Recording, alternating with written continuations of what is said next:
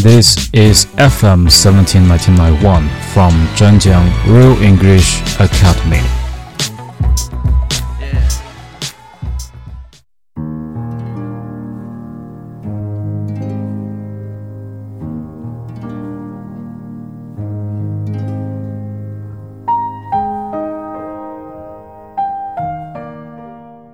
Hello everyone, this is Guy from Zhanjiang Real English Academy. It's story time. Uh, today I'm going to bring you the Berenstain Bears and the Baby Chipmunk. It was a lovely day in Bear Country. The bear family was enjoying the sunshine. Papa was resting, Mama was working in the garden.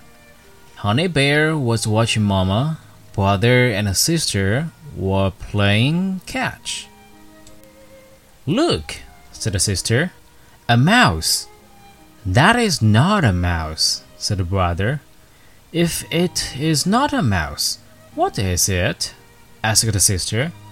Hmm, it is a chipmunk, said the mamma. A baby chipmunk. May we keep him, mamma? cried the sister. May we? May we? Look, said the brother. His eyes are not open yet. That's right, said mamma. This baby should be with his mother. But she will not come if he sees us. Come, we will hide behind the treehouse. Maybe she will come. The bears watched and watched, but the mother chipmunk did not come. Now, may we keep him? cried sister. May we? May we? I think we shall have to, said Mamma. At least for a while. That is right, said Papa. Babies need to be fed and kept warm. Papa, do you have a clean hanky? asked Mamma. Mamma picked up the baby chipmunk and tucked him into Papa's hanky. Then they took the baby chipmunk into the house.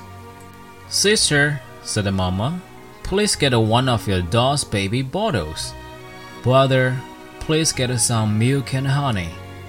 The baby chipmunk was very hungry. As he drank from the bottle, he opened his eyes. They were big and brown. Let's name him Brown Eyes, said the sister. That is as good a name as any, said the mamma. Papa got a box for a bed.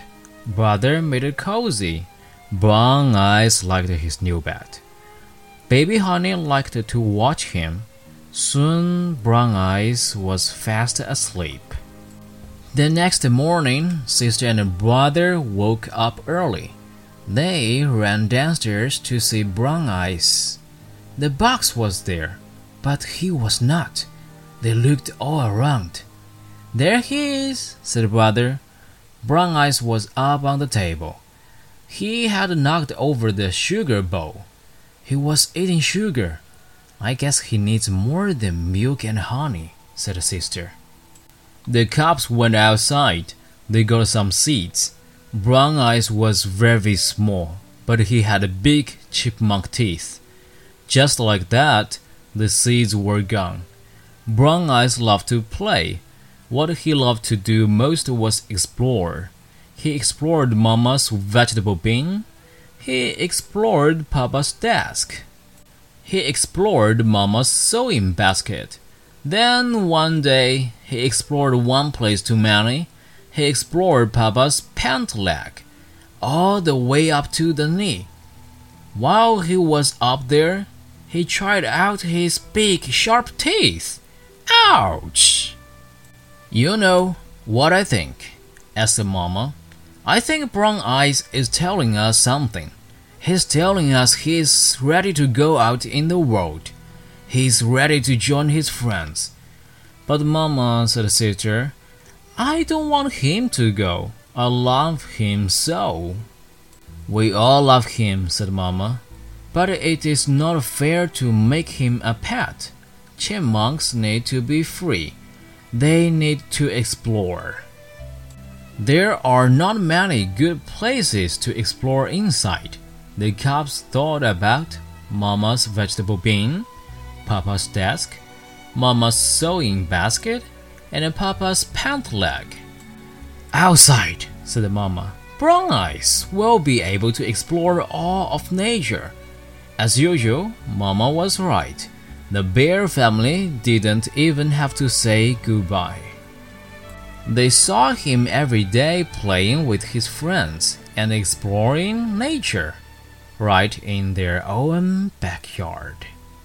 That's all for the story. And uh, now, can you guess what is a chipmunk?